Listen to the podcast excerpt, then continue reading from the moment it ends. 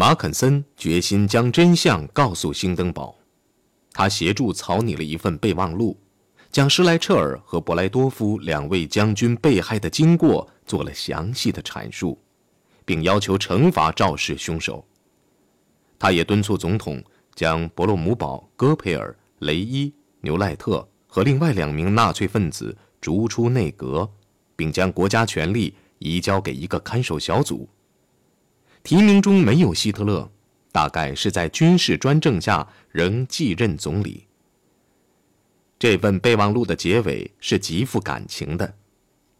您阁下曾三次挽救德国于水火，在达能堡，在战后，以及在您当选为帝国总统的时刻。阁下，请第四次挽救德国吧。在本备忘录上签字的将军和高级军官。立誓效忠于您和祖国，直到最后一息。马肯森在总参谋部斡旋，获得了二十四名将军和高级军官的签字，其中不少人与兴登堡和施莱彻尔同属于一个兵团。备忘录的羁押日期是七月十八号，但于二十号才抵达诺伊德克。然而，这个勇敢的行动却无济于事。这份备忘录很可能被他周围的人扣押。假如他读到了这份备忘录，那他也没能采取任何行动。看来，德国社会各有影响力的阶层，如果不是被吓破了胆，就是被争取了过去。原本是希特勒个人的灾难，最终却变成了他的某种胜利。清洗一举结束了长期来在折磨他的党的分裂主义，只此一举，冲锋队便一蹶不振。冲锋队失去的便是希姆莱得到的。在马肯森的备忘录抵达诺伊德克的同一天，希特勒将党卫军晋升为一个独立组织，允许他组织武装队伍。这对军方是个沉重打击。军队曾以其荣誉批准血洗冲锋队。结果却碰上又一个更强大的对手，党所付出的代价是小的，他丧失了许多最炽烈的党员，也就是冲锋队里的理想主义者。你必须明白，我们丧失了一切。卢克说：“我们睡在厨房里的席子上，第二天我们三个人便以只值十文钱的方块牛肉做早餐。”在争夺权力的过程中，卢克被捕二十次，而他的经历并不是异乎寻常的。到头来说明白点儿，我们被出卖了。我们要的是个新社会，但是呢，我们却突然发现反动派原来在我们这边。万岁，爱国主义不再搞什么革命了。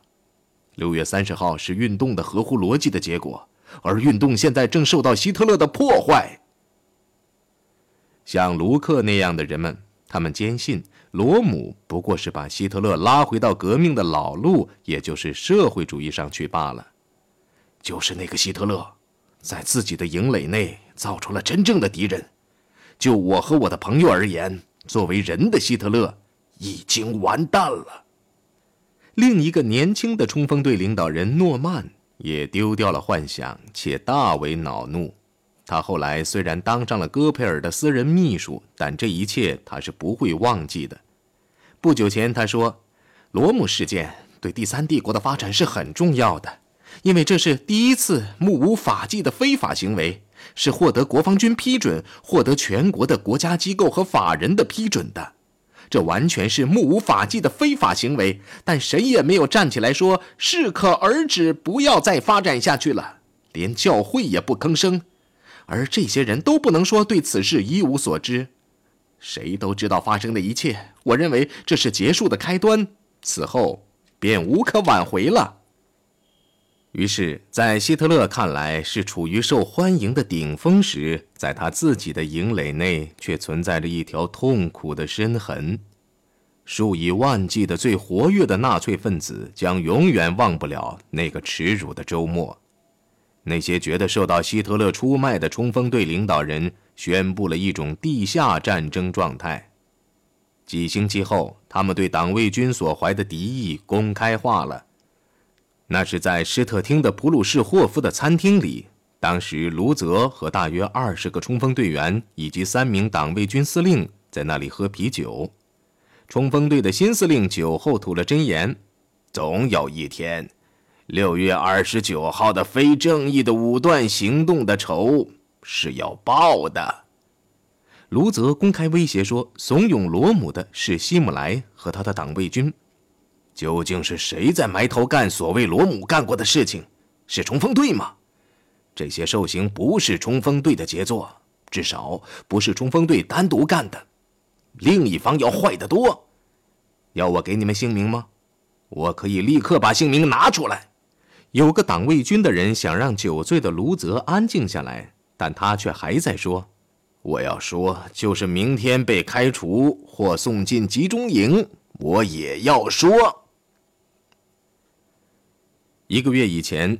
早在元首失败的意大利之行期间，希特勒曾向墨索里尼保证尊重奥地利的独立，这是个相当大的让步，因为将他自己的家乡联合进德国以建立大德国是他的最重要的目标之一。尽管他做出这个许诺，他自己的党卫军并没有停止向奥地利的纳粹提供金钱和道义援助。奥地利纳粹分子搞的是恐怖活动。用德国炸药炸毁铁路和电站，用德国的武器谋杀陶尔菲斯总理的支持者。具有讽刺意味的是，个子矮小的陶尔菲斯却是个民族主义者，又是个独裁的反动派。他用终止议会政府的手段反击纳粹主义和社会主义。当年早些时候，陶尔菲斯镇压了左派的起义。对占领一家地产发展公司大楼的社会主义者进行炮击，直至他们投降。那时以来，他便集中精力消灭当地的纳粹。由于墨索里尼曾保证遏制希特勒，不让他进行报复，陶尔菲斯对纳粹的镇压便火上加油。在罗姆事件后，传说纷纭，奥地利的纳粹也许就是在传说的鼓舞下采取直接行动的。更有可能的是，这是希特勒批准的，虽然没有证据予以证明。不管如何，他们突然在六月二十五号发动起义，其代号是“夏天节日行动”。中午的时候，一百五十名身穿奥军军服的纳粹突击队冲进了位于巴尔豪斯广场的总理府，企图逮捕陶尔菲斯以及他的顾问。但是由于走漏了风声，内阁成员除两人外全部逃脱，但勇敢的陶尔菲斯却留了下来。他喉咙中弹，子弹是在六英寸距离外射击的。正当他躺在血泊中无人理睬时，其他叛乱分子则在电台广播了他已经辞职的谎言。起义的消息传到柏林后，受到了军官们的欢迎。德国新闻局草拟了一份声明。声明大意说，人民正义凛然地进行了起义。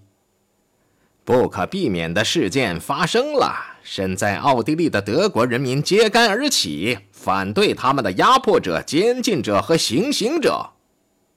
当时正在白莱特参加瓦格纳庆典的希特勒听到消息后，最初假装无动于衷，后来到了下午，他则担心起义可能会带来的反响。墨索里尼是否会怀疑他自食其言，并动用其优势兵力呢？事实上，墨索里尼怒不可遏，这不但是因为希特勒自食其言，而且还有私人的原因，那就是陶尔菲斯的夫人和他的孩子们正在墨索里尼的家里做客。陶尔菲斯性命垂危的噩耗是墨索里尼转告给他们的。当天晚上，希特勒与瓦格纳的家属出现在他的包厢里，观看《莱茵河之金》的演出。但他是否看得开心，这还是值得怀疑的，因为躲在客厅里听电话的邵伯和布鲁克纳老在他耳旁传达公报的内容。有份公报使他不安，那就是墨索里尼已经下令在边境上集结步兵和飞机，以执行其援助奥地利的许诺。当大幕徐徐落下时，事态已经明朗，维也纳起义正趋于失败。希特勒回到瓦格纳家中时，年轻的弗里德林发现他坐立不安，说话也有点前言不搭后语。他的主要目的似乎是要赶往附近的演员餐馆，与名人混在一起，创造这样一种印象：奥地利纳粹的失败与他完全无关。那天晚些时候，柏林传来消息说，陶尔菲斯总理已于下午六点逝世，但叛乱已被平息。希特勒连忙打电话到威廉大街，向国务秘书伯劳询问详情。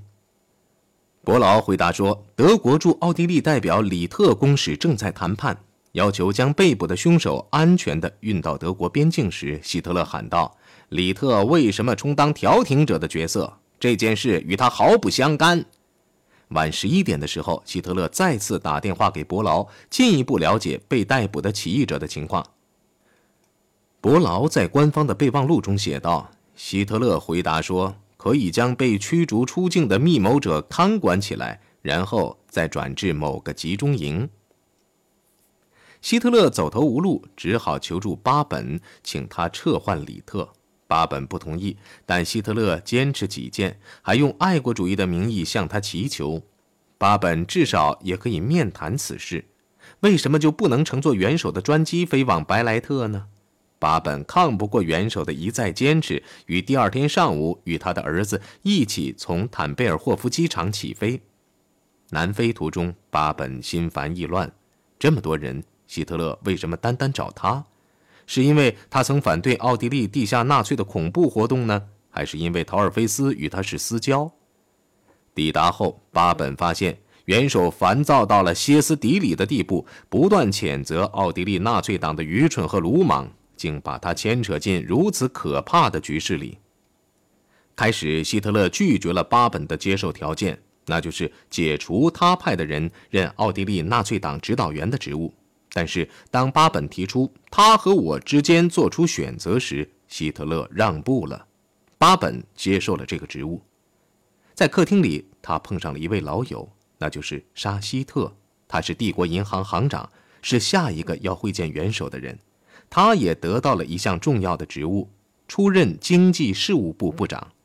沙希特对帝国的进程大为不满，尤其是对新晋清洗的扩大化。但与巴本一样，他说服了自己。他后来写道：“他应该接受这个职务，以助帝国一臂之力。只存在一种由里往外工作的可能性。”利用政府的每项活动与这种制度的过分之处做斗争，使他的政策走上正常的轨道。与巴本一样，他宣布他是暂时任职，他的条件是用提问的形式表达出来的。在我上任以前，我想知道您想叫我怎样处理犹太人的问题。善于看风使舵的希特勒说：“在经济事务方面，犹太人可像历来那样干下去。”在外交方面有了巴本的帮助，在加速军备方面又有沙希特这个高手，希特勒便觉得可以安然度过由于陶尔菲斯被杀害所带来的国外批评这个难关了。攻击的最厉害的是墨索里尼，他不仅致电奥地利副总理施塔赫姆堡说意大利将为奥地利的独立而战斗，还亲身前往维也纳去当面表达这种感情。这个杀人犯和击奸者的国家，如果是蹂躏了欧洲，那么整个欧洲的文明也就完了。他对施塔赫姆堡说。接着，墨索里尼又攻击希特勒唆使维也纳叛乱。据施塔赫姆堡说，他激动得连眼珠子都在转。希特勒是谋杀陶尔菲斯的元凶，希特勒是罪人，应为此事负责。他声称希特勒是个恐怖性的堕落者，是个危险的笨蛋。说纳粹主义是老日耳曼部落在原始森林里与罗马的拉丁文明做斗争的革命。纳粹主义根本无法与法西斯主义相比。当然了，外表上有相似之处，两者都是专制，都是集体主义的社会主义的，两个制度都反对自由主义。但是，法西斯主义政权在意大利人民的伟大的文化传统中却是根深蒂固的。法西斯主义承认个人权利，承认宗教和家庭；另一方面，国家社会主义却是残暴的野蛮主义，与野蛮人群相同。他不给个人以权利，酋长主宰他的人民的生死。他所能产生的不外乎是烧杀抢掠和讹诈。墨索里尼最后喊起来了：“希特勒六月三十号向世界表演的可怕可憎的一幕，是世界上哪一个国家都不能容忍的。只有准备杀人的这些原始的德国人才能容忍这种事情。”他继而说：“陶尔菲斯的被杀害也许会有些好处，各列强或许能认识到德国的危险，从而组织反希特勒大同盟。”他说：“联合阵线是唯一答案。”希特勒将会武装德国并发动战争，也许就在两三年内。我单独对付不了他，我们得做些事情，并且得赶快做。墨索里尼对希特勒和德国的反感竟到了这个程度，以致在公开场合他也表露出来。三千年的历史使我们能够以至高无上的特权去看待阿尔卑斯山那边的某些教条。这些教条是凯撒、维吉尔和奥古斯都在罗马繁荣昌盛时期，还是完全文盲的人民的后代教给他们的。在第五届地中海国际博览会开幕时，他站在一辆坦克上面宣布。他私下说的带有侮辱性的词语，比如描写德国人时用的“击奸者”“谋杀凶手”等，也开始见诸意大利报刊。清洗带来的震惊。接着又如此迅速地出现了陶尔菲斯被杀害的事件，在兴登堡身上产生了明显的效果。他的健康迅速恶化，他已是卧床不起了。